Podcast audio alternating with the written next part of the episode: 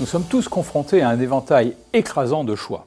Dans tel contexte, les spécialistes du comportement ont cherché des approches innovantes pour influencer la prise de décision sans restreindre la liberté personnelle.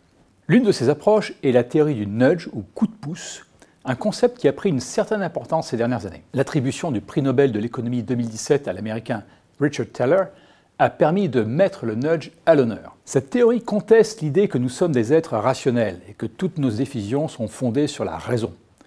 Selon Thaler, nos prises de décision sont en fait influencées par les biais cognitifs qui nous détournent d'une pensée logique et rationnelle. Le nudge va donc utiliser ces biais cognitifs pour nous orienter vers les choix les plus bénéfiques au niveau collectif. En effet, le nudge ne restreint en rien la liberté de choix, mais il oriente les comportements sans faire culpabiliser ni contraindre les personnes visées. Au cœur de cette théorie se trouve le concept d'architecture de choix, qui fait référence à la manière dont les choix sont présentés aux individus.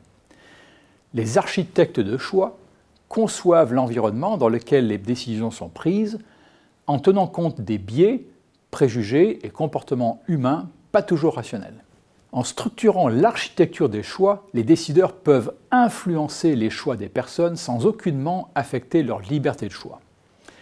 Des changements parfois très subtils dans la présentation des options vont avoir un impact significatif sur les résultats de ces décisions. Alors cette théorie du coup de pouce trouve ses applications dans divers domaines, notamment la politique publique, l'environnement, la santé, le management ou encore la finance. Citons par exemple le célèbre coup de pouce de l'aéroport d'Amsterdam où une fausse mouche apposée au fond des urinoirs a permis de réduire de 80% les dépenses en entretien. Les passages piétons peints en 3D, une illusion d'optique qui encourage les automobilistes à ralentir, sauvent des dizaines de vies humaines chaque année. Les options alimentaires plus raisonnées, placées à hauteur des yeux dans les cafétérias scolaires, encouragent les habitudes alimentaires plus saines chez les élèves. Attention cependant au piège potentiel.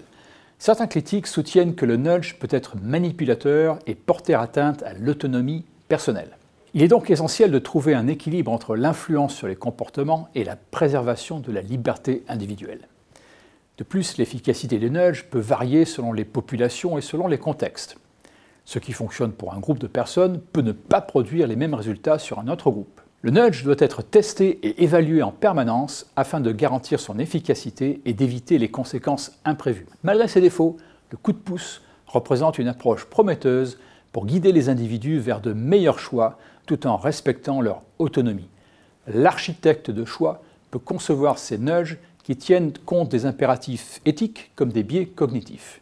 Une évaluation rigoureuse est cependant nécessaire pour prévenir les écueils potentiels et garantir que le coup de pouce sera à la fois transparent et efficace.